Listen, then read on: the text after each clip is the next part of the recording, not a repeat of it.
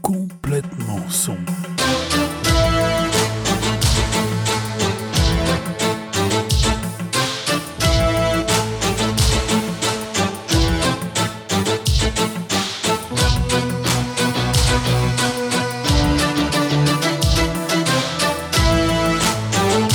Le son, c'est la musique, mais c'est aussi le son au cinéma, la radio, le mastering, le studio d'enregistrement, les créations audiovisuelles, les concerts. Bref, il y a plein de métiers liés au son. Et je vais vous présenter des passionnés du son.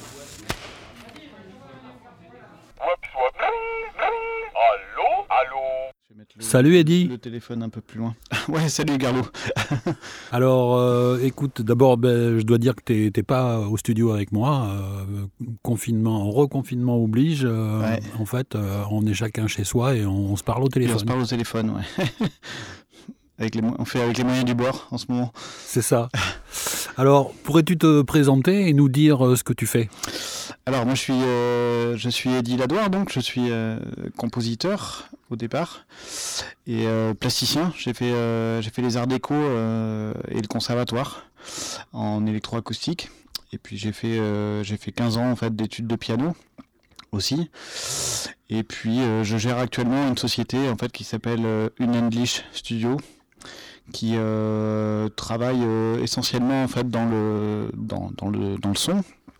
Mais pas que en fait on a hum, choisi en fait de, de- travailler en fait la partie sonore d'un point de vue euh, numérique. Et euh, du coup en fait je travaille aussi sur des parties en fait qui sont des applications en fait géolocalisées pour la diffusion du son de pièces sonores etc pour des visites audio guidées pour euh, euh, Donc, c'est ce que, c'est ce que tu appelles parcours sonore, c'est ça? Ouais, chose que j'appelle effectivement parcours sonore.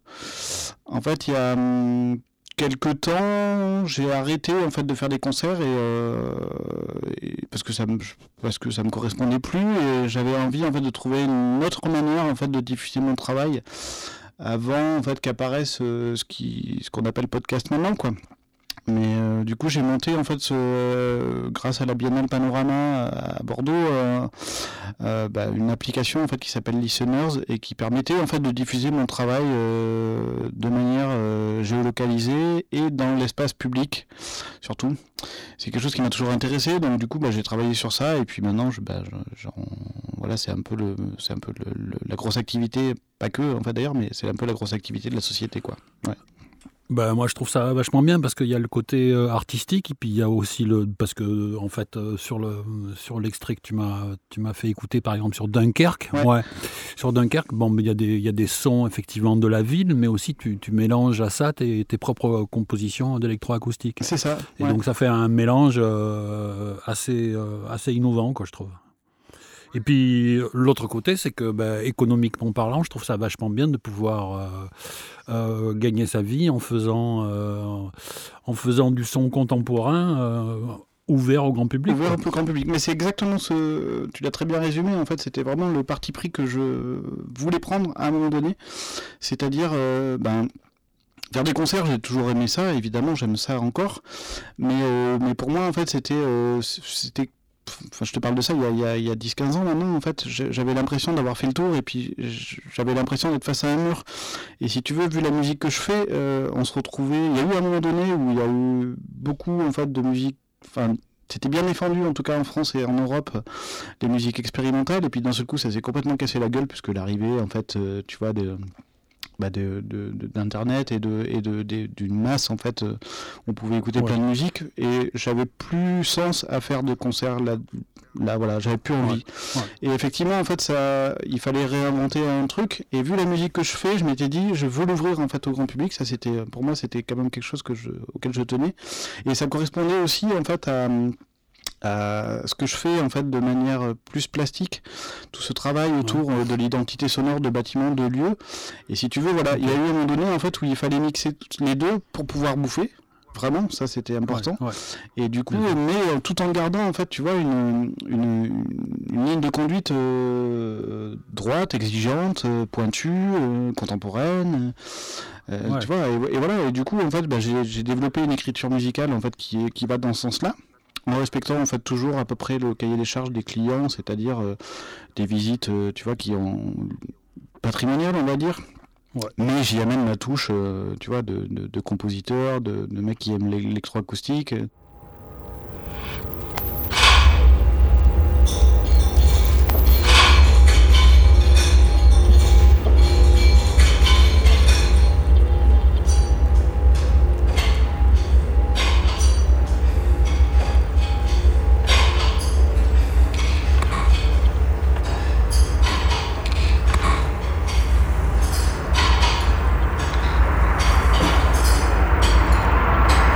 Avant de, continuer à parler des, parcours sonores, peut-être que tu peux me dire, avant que tu aies euh, attaqué tes études, qu'est-ce qui t'a donné l'envie ou la passion du son ou de la musique ou C'était ce que tu écoutais ou c'était comment comment comment c'est né?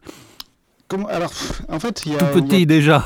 ouais, mais en fait, euh, figure-toi qu'il n'y a pas très longtemps, en fait, on a, j'ai fait une interview en fait, euh, et télévision et puis aussi euh, radio, et il y a une chose qui est sortie en fait qui, qui m'est paru hyper évidente, alors que tu vois, je, J'en ai fait hein, des interviews pour des, pour des canards, des choses comme ça, et j'avais jamais vraiment pensé à ça, mais, mais mes parents en fait sont de sont, sont d'Ordogne, Et, euh, euh, j'ai passé ma vie en fait dans une dans une petite boulangerie euh, à côté de Ribérac en Dordogne donc.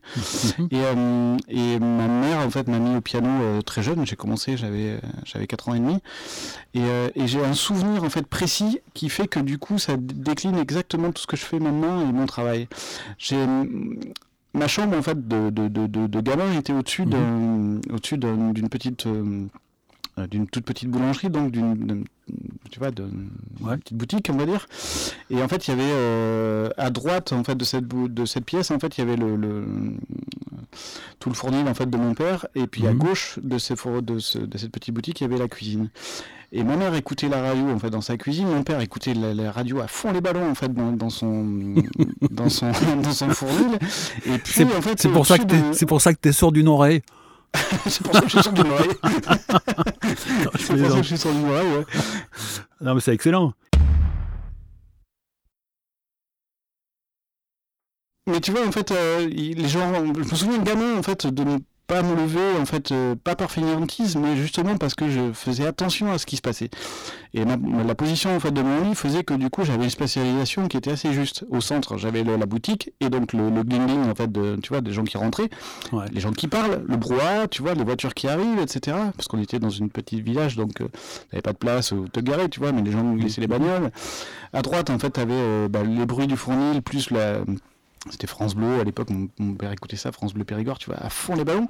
Et ma mère écoutait euh, plus des trucs, euh, plus de la musique, en fait, on va dire, euh, actuelle, en fait, C'était déjà de l'électroacoustique dès que t'es môme, en fait. Un gros mélange, quoi. ouais, ouais, ouais, mais il y avait quand même une espèce de mélange un peu chelou comme ça.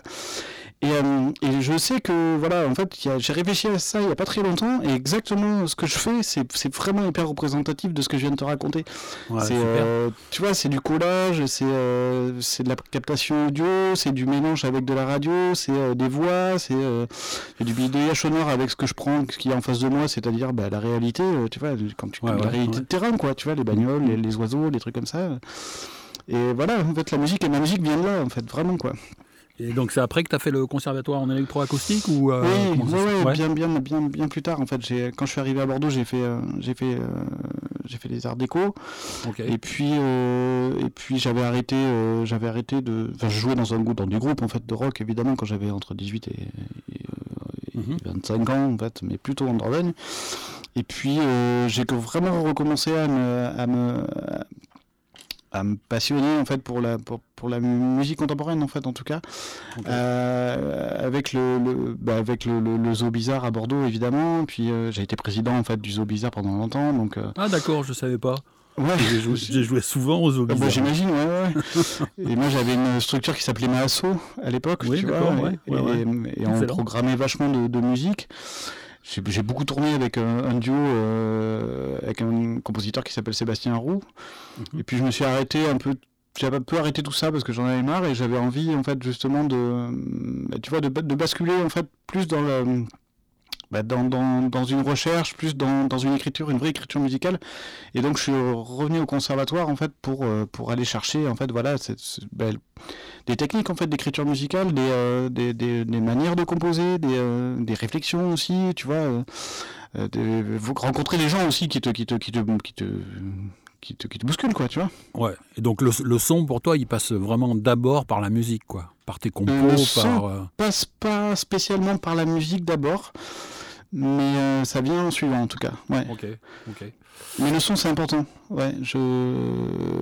Un jour on m'a dit en fait, on m'a posé la question en fait de savoir qu'est-ce qui était plus important pour toi. J'avais répondu deux choses en fait, c'est mes, mes doigts et mes oreilles. tu vois les yeux, au final, j'y vois pas grand chose d'ailleurs, mais les yeux, je m'en fous. Mais, euh, mais les doigts pour faire et les, les oreilles pour écouter, euh, c'est important, quoi. Ouais. Bien sûr, bien sûr. Super. Alors, donc, pour en revenir au parcours, parcours sonore, donc tu m'as, tu m'as fait écouter euh, donc, euh, Dunkerque. Ouais, il, y a je- un, il y a un très beau paysage aussi sur Saint-Esprit, c'est Bayonne, ça. À Bayonne, ouais. Ouais, ouais, ouais. ouais, ouais. Ça, c'est un, euh, un parcours donc- qu'on a livré la, la rentrée, Ok. Qui était, euh, je pense, le, le, le, le parcours le, moins facile à faire, en fait, parce que hum, d'habitude, en fait, il y a, il y a des gens, on circule et tout ça, et en fait, là, on l'a fait pendant le confinement, sortie de confinement. Ouais. Donc, c'était pas, euh, c'était pas des plus simples. mais, euh, mais, mais voilà, c'était une commande, en fait, effectivement, d'un un petit centre d'art, en fait, qui est plutôt associé au street art d'hab- d'habitude, Mhm, qui s'appelle Space Junk mhm. et qui voulait vraiment faire un travail de, de, bah, de mise en valeur en fait du patrimoine euh, côté gare, qui est donc le quartier de Saint-Esprit à Bayonne, Mhm. et euh, en passant par les euh, par les murs euh, de street art et justement en fait pas faire le truc un peu systématique en fait de l'audio guide, c'est-à-dire bah, raconter pourquoi le mec il a peint une tomate Ouais, ouais. ou je ne sais quoi, tu vois. Mhm. Euh, moi, ça, ça, ça m'intéressait pas, mais par contre, en fait, c'était raconter un peu l'histoire du quartier par le biais de la création, et puis amener les gens à circuler et les amener devant les œuvres, mais raconter en fait ce qui se passe derrière ces œuvres.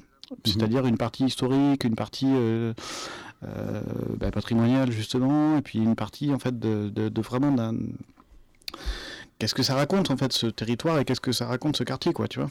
Mhm. C'était vraiment ancré en fait dans le dans, l'histoire quoi, voilà. Les portes s'ouvrent. Par la fenêtre, j'entends qui hèle. Venez boire un chocolat chez moi. Le pèlerin n'est pas en reste. Il passe la porte, trouve accueil et hospitalité. Le corps dégourdi par la chaleur du foyer, dans cette amitié, j'ai passé la nuit.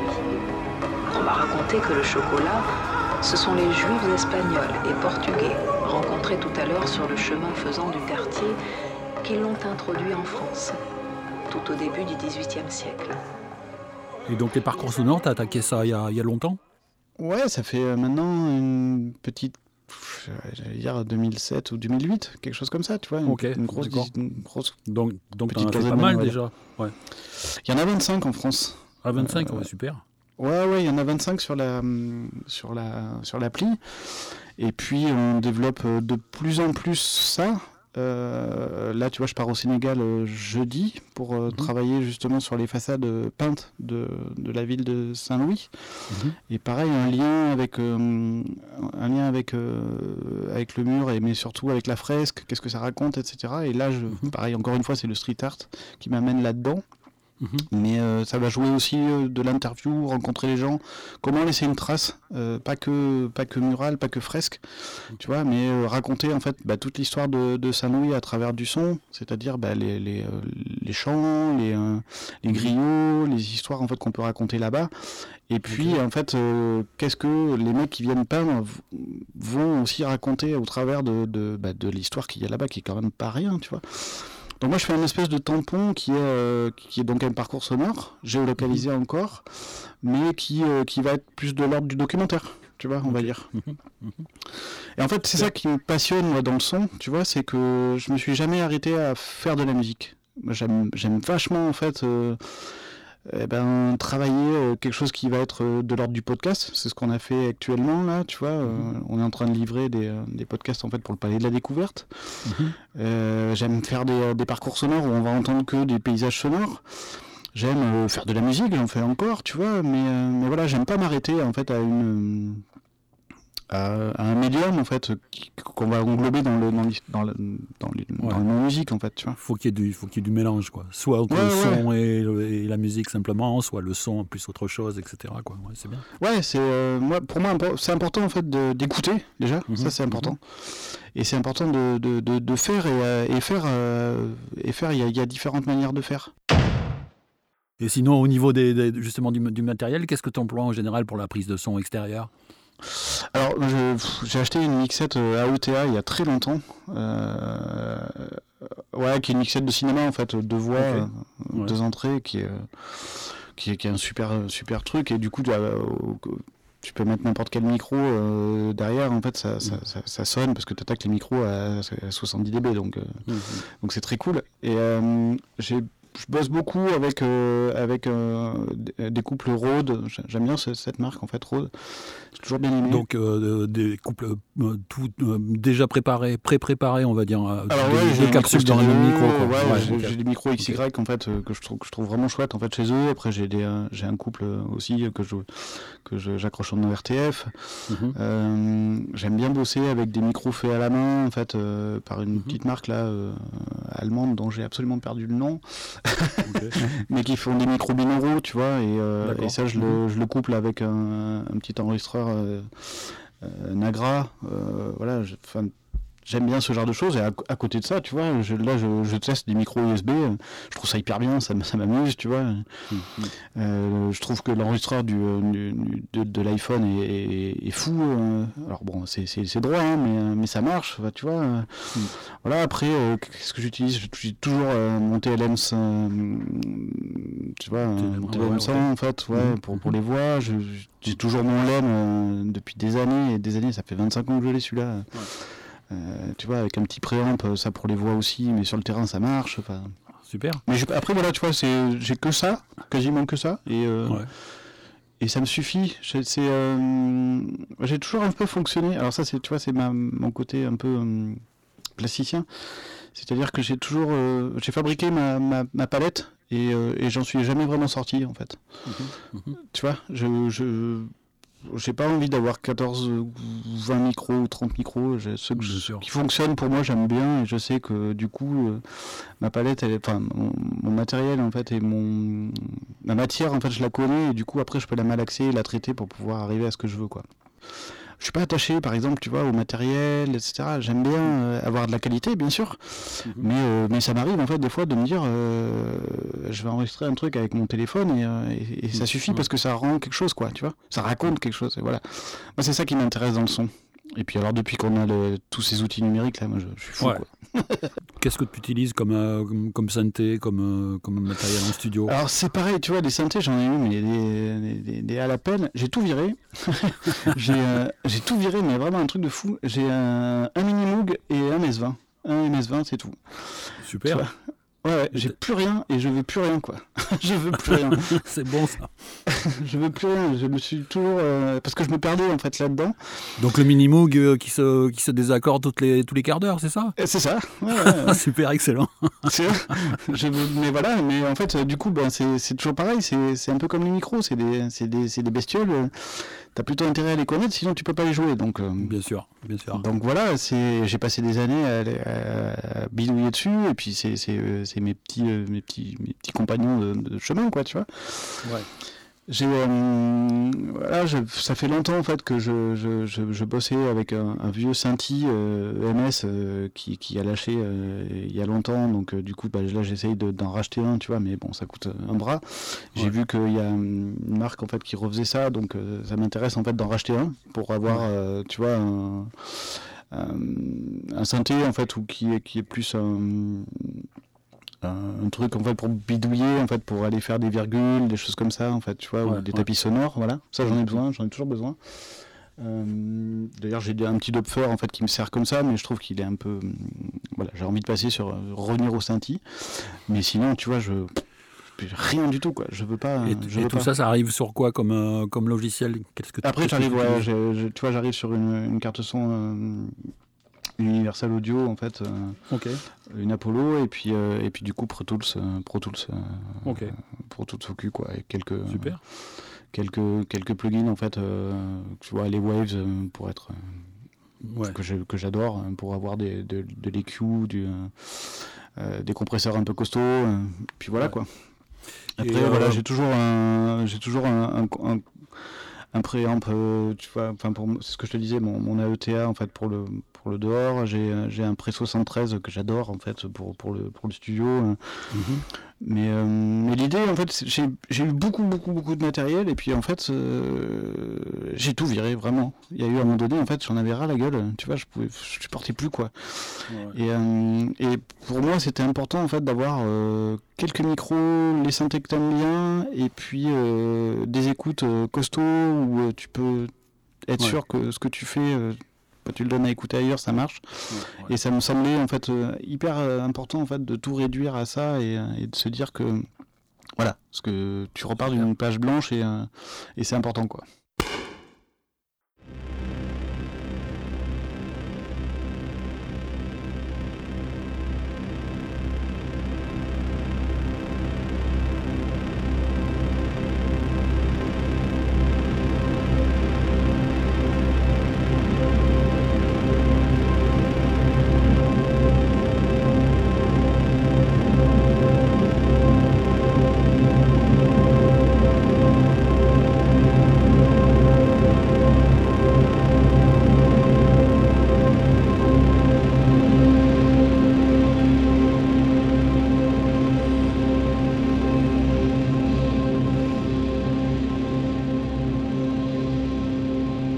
Tu m'as fait passer un, un- un morceau aussi que tu fais avec euh, Baron Faux. Ouais, Et euh, alors c'est marrant parce que ça me fait penser en fait à- au travail que peut faire euh, le bassiste et compositeur Casper Toplitz, ouais, bah mais euh, genre deux ou trois octaves plus haut quoi, que ce que lui il aime vraiment travailler bah, dans, ouais. dans le très très grave. Et là bon c'est euh, et euh, je sais pas comment tu peux en parler ça, ça, ça- a un côté symphonique je trouve c'est Ben, en fait, moi je suis un vrai passionné en fait de alors comme Casper Toplis en fait de de, de, de, de- métal en fait de rock euh, Ouais, ouais. euh, tu vois en fait un peu avec un spectre large en fait on va dire Ouais, J'adore le, ce qu'on ce qu'on a identifié comme krautrock parce que je trouve que c'est une musique euh, dans les années 70 qui a vraiment ouvert en fait des panels de faisabilité qui étaient vraiment folles Mhm, et jusqu'au tu vois au métal un peu contemporain que ce soit le black metal, le drone, euh, mhm. le post-hardcore, les choses comme ça, c'est vraiment intéressant. Et puis euh, j'ai vraiment cette passion là et euh, c'est quelque chose que je partage avec donc mon collègue en fait qui s'appelle Jérôme Alban Mhm. qui, qui joue dans Year of No Light euh, ou dans d'autres groupes en fait justement qui sont sur ces mouvances là et euh, il y a eu un moment donné en fait où on s'était dit euh, on avait envie moi j'avais envie de retourner à un truc de guitare au départ Ouais. et euh, même si c'est vraiment un instrument que je sais pas jouer et que je- j'aime pas euh, à forcerie tu vois Mhm. mais j'avais quand même envie de faire un truc avec ça et, et de le mélanger justement à du synthé pur Mhm. quoi. Et donc on s'est dit bah pareil en fait encore une fois ben euh, ok on, on va sur une musique qu'on aime, c'est-à-dire euh, le black metal, le, le- tu vois le, le métal un peu un peu froid et tout ça. Mhm. Et on joue en fait à la manière de euh, donc plutôt symphonique mais sans les batteries. On, Ok. on- on joue en fait au clic et, ou on compose au clic, tu vois, ou à la rythmique, mais par contre on vire en fait tout ce qui peut être rythmique à la fin, quoi. Et, euh, et ce qui donne en fait ce truc un peu réglé, un peu droit comme ça. Et par contre, on joue toujours avec les mêmes, euh, les mêmes, euh, mêmes synthés et beaucoup de captations audio euh, plutôt électroacoustique. Donc, en fait, Baron Faux, c'est une guitare et, et un Moog, en gros. Quoi. Ok. Ok. C'est plein tout. de délais qui se superposent. Alors par contre après voilà la super. post-prod est, est, est folle quoi tu vois on, quand on se met on fait pas des disques tous les jours parce que c'est- en termes de composition c'est tellement lourd que euh, voilà mais on a vraiment choisi ce, euh, cette méthode de composition qui est presque psyché et c'était une manière aussi en fait de décaler le bah, de faire un pas de côté en fait sur ce qu'on sait faire et de prendre Mhm. un peu de bah, tu vois de la tangente en fait de se dire bah, on on prend des risques en fait en faisant ça, mais au moins on s'amuse et puis on, y- puis voilà, il n'y a pas de, y a pas d'enjeu, tu vois. Donc, euh, Mhm. Donc ça fait presque, ouais, ça fait une petite dizaine d'années aussi qu'on joue tous les deux. Et on a sorti euh, juste euh, deux disques. Le troisième euh, arrivera, euh, enfin devait arriver cette année, mais bon, Mhm. 2020 c'est quand même une sacrée année de merde. Donc euh, tout ça, c'est, tu vois, c'est- voilà. Donc euh, j'espère 2021 quoi. On va voir. Et euh, ouais, tu, justement, bah, cette année, comment comment t'as vécu ça, toi, et comment tu vois l'avenir ou le futur, quoi?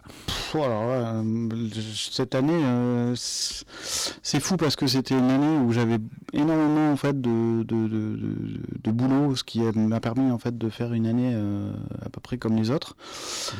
Mmh.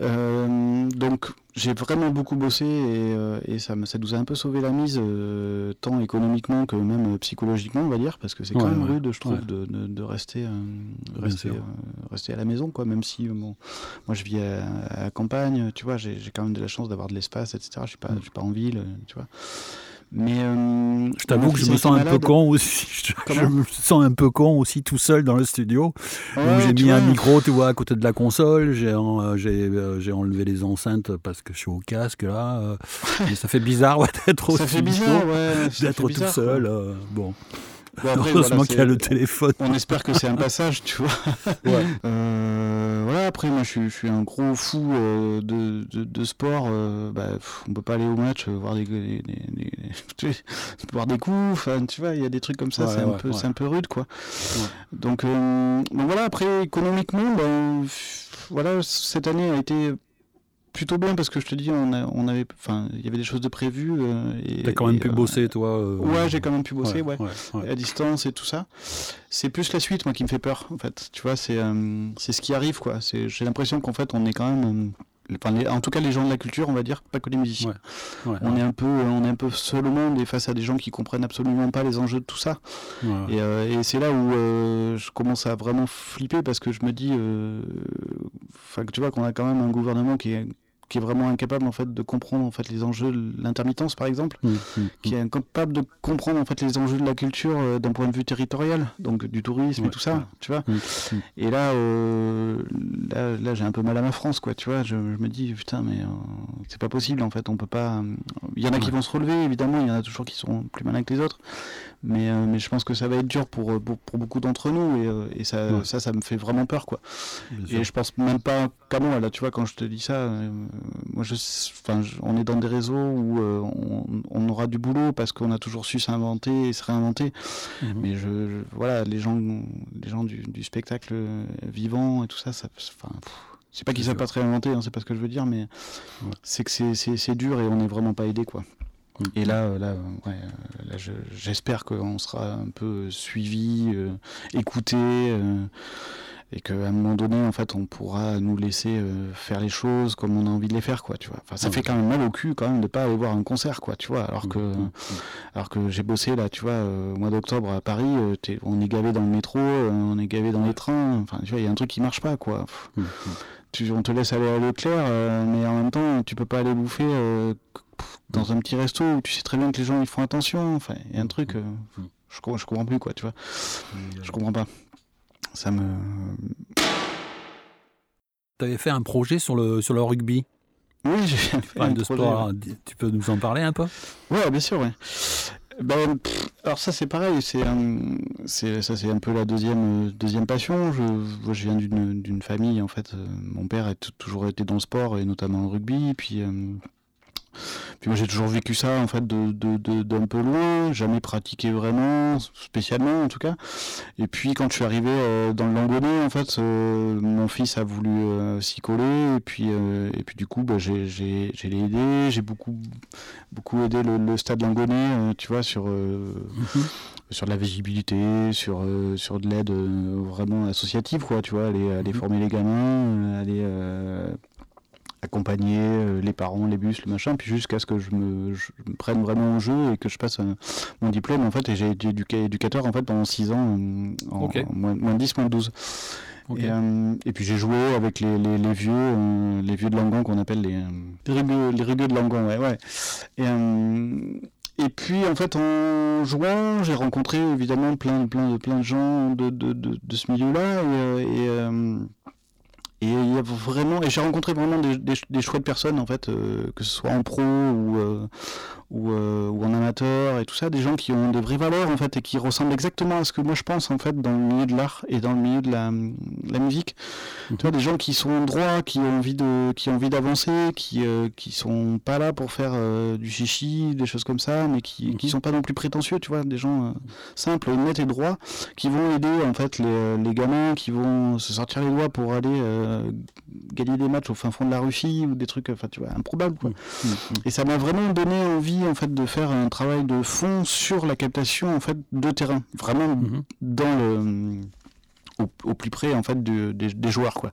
Parce que je me suis aperçu d'un truc, c'est que quand tu vas ou quand tu regardes le 15 de France, alors là en ce moment c'est assez euh, on le voit bien en fait tu vois les, ça gueule ça, ça tape fort il euh, y a des bruits en fait tu vois les mecs se disent des mots euh, pas tout à fait doux ça, ça, ça déchire du t-shirt mm -hmm. et tout ça mais quand tu regardes ça sur Canal Plus en fait c'est un peu lisse et, euh, et, on voit pas trop ce qui se passe quoi donc il y a un côté un peu euh, un peu euh, je sais pas comment dire, un peu gladiateur en fait, mais, mais, mais lissé quoi. Et, et, ça me semblait important en fait de remettre un peu bah, le son dans le son quoi tu vois de se dire bah, au plus proche en fait euh, quand ça tape ça tape quoi quand euh...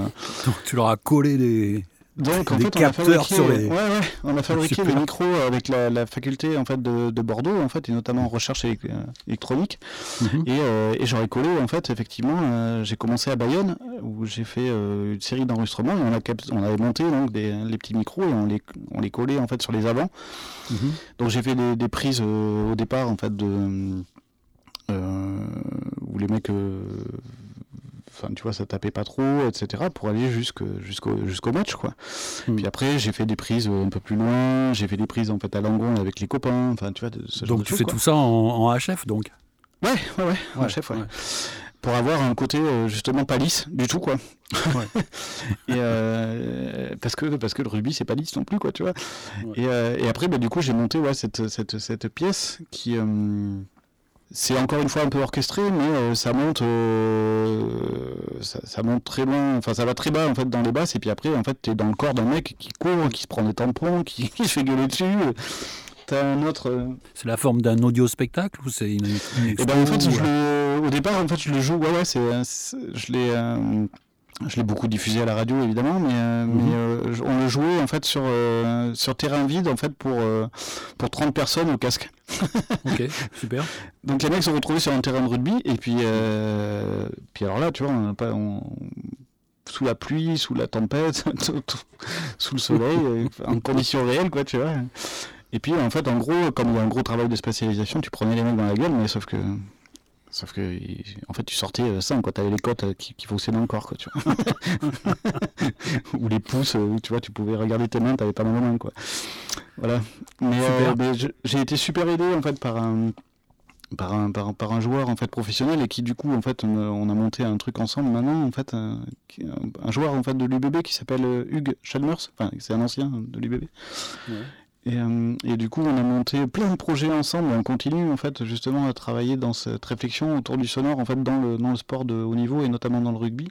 Et on a monté d'ailleurs un podcast en fait qui s'appelle les 7 familles de Chalmers okay. pendant le confinement où, euh, où on, en fait on lui il voulait vraiment il vient du journalisme au départ et puis euh, et puis après bon il a été dans le rugby euh, professionnel quoi il a joué 10 mmh. ans à l'UBB quand même tu vois mais, euh, mais, il avait envie de, de, de, de, voilà, de se retrouver, de poser des questions à ses copains et tout ça. Et, euh, et on a monté ce projet. Et le projet du, bah, des, des sept familles, c'est de c'est tous les euh, tous les deux mois maintenant en fait on fait des interviews de six personnes mmh. qui sont proches de nous ou de lui en tout cas et, euh, et ça va en fait du professionnel euh, aux femmes dans le dans le rugby là mmh. on, tu vois on monte un truc sur le drop de béton qui est une association de rugby handicapé voilà, l'idée c'est pas du tout de faire le, le, truc conventionnel en fait de, de, de ça.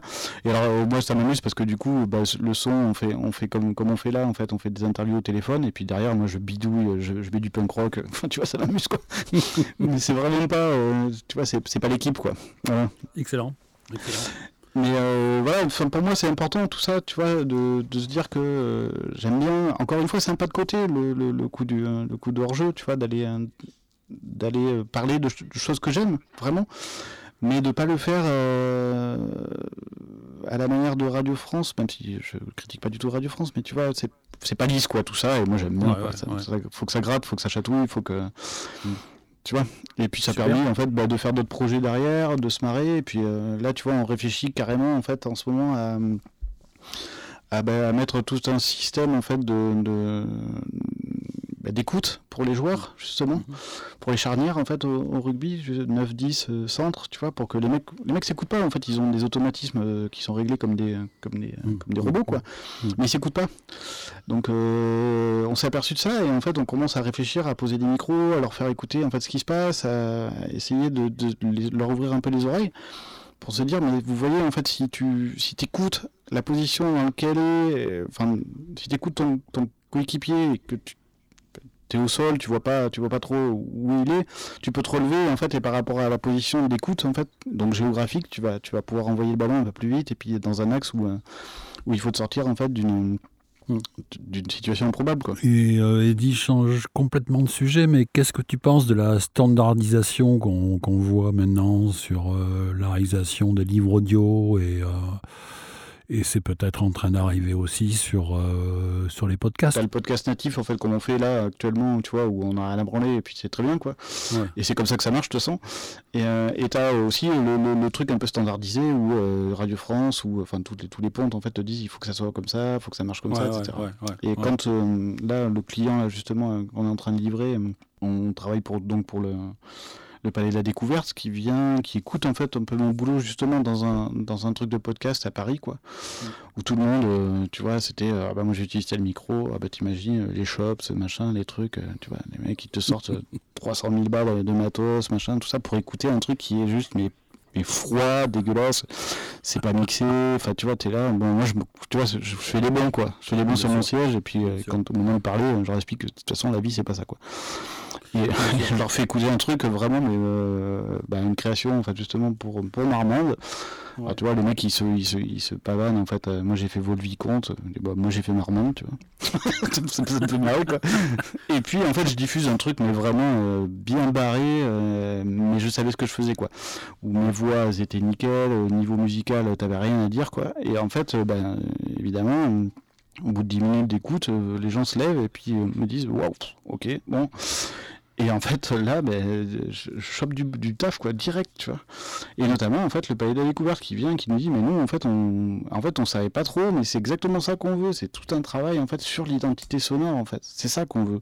C'est pas, euh, c'est pas la énième euh, interview, en fait, du. euh, Excellent. mais tu verras, le... quand ça va sortir les podcasts, du coup, on a monté, en fait, on a remis au goût du jour, en fait, le feuilleton radiophonique, avec cette idée, en fait, de la série. Donc, euh, c'est Ouais, sept ouais. Il faut que je te laisse, je dois amener mon fils à l'athlétisme. ben, moi, je vais aller chercher le à la gare, tu vois, qui doit arriver. Excellent. bon, à très bientôt, j'espère. Ouais, je t'envoie ça, en tout cas, Gary. Ouais, ouais. Ciao. Merci beaucoup. Merci Ciao. à toi. Ciao. Je t'en prie. Ciao.